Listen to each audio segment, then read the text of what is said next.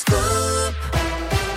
Il est 8h sur Radio Scoop. Dans un instant, on va reparler de l'anniversaire. On va vous annoncer exactement ce qui vous attend. Vous allez voir que ça va être grandiose. Avant ça, on retrouve l'info. C'est avec Greg Delsol. Bonjour Greg. Ah, bonjour Guillaume. Bonjour à tous. À la une ce vendredi, je suis inquiet et pessimiste. Les mots d'Emmanuel Macron au 16e jour de la guerre en Ukraine.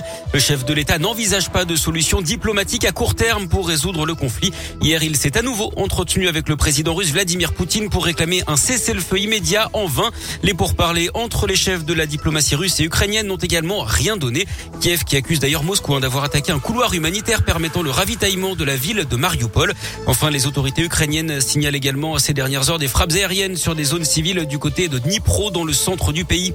Et la générosité, elle continue dans le Rhône. L'église ukrainienne Saint-Athanas de Villeurbanne est submergée par les dons. Elle a dû suspendre sa collecte de vêtements dans l'église pour se libérer des 30 tonnes de dons. Walter Apiak, trésorier de la paroisse, a pu compter sur l'aide précieuse de l'Opéra de Lyon. Depuis une dizaine de jours, nous avons commencé une collecte de, de de produits de première nécessité pour envoyer en Ukraine, qui a rencontré un immense succès.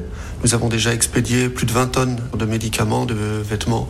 L'Opéra de Lyon et son partenaire Transmanutech nous ont fait une, une offre extrêmement généreuse. Ils nous mettent à disposition deux semi-remorques qui vont partir à leurs frais de Lyon, de Corba, où ils ont un entrepôt, jusqu'à la frontière entre l'Ukraine et la Pologne. Et ensuite, nous avons des partenaires en Ukraine qui vont passer la frontière, qui viendront récupérer tout ce que les, les deux camions vont décharger et qui achemineront le tout jusqu'en Ukraine. Et pour les aider, la mairie de Villeurbanne étudie toujours la possibilité d'ouvrir un local dans le but de poursuivre la collecte. Note également qu'un convoi composé de pompiers, d'infirmiers et de médecins part aujourd'hui de Saint-Priest, direction la Moldavie pour aller soigner des blessés de guerre.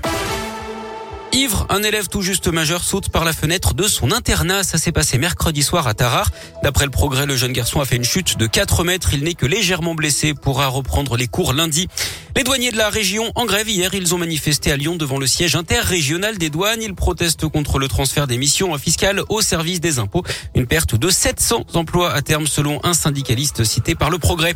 Des lauriers pour les HCL de Lyon, le magazine américain Newsweek a dressé son palmarès des 250 meilleurs hôpitaux du monde. Et on retrouve l'hôpital Lyon-Sud de Pierre-Bénite à la 107e place. L'hôpital neurologique Louis Pradel arrive en 139e position. Édouard Herriot figure également dans ce classement entre la 150 et la 250e place. Au niveau des pays, la France est quatrième hein, derrière les États-Unis, l'Allemagne et l'Italie.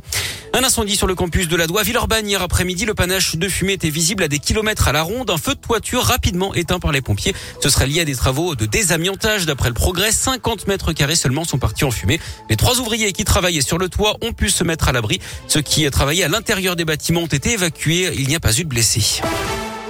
L'actu sport à Lyon, c'est le basket. Sale soirée pour l'Asvel. Les garçons perdus en Euroleague 72 à 69 face au basque de Vitoria. Pas mieux pour les filles en Eurocoupe en quart de finale aller. Défaite 77 à 64 contre les Turcs de Mersin. Il y a du rugby au programme ce soir avec le tournoi Destination. La France invaincue poursuit ses rêves de grand chelem au Pays de Galles à 21h. Et puis une pluie d'or à Pékin. Les Bleus décrochent deux nouveaux titres ce matin aux Jeux paralympiques. Benjamin Davier en biathlon et Maxime Montagioni en snowboard. Ça fait neuf médailles désormais pour l'équipe de France, dont 6 en or.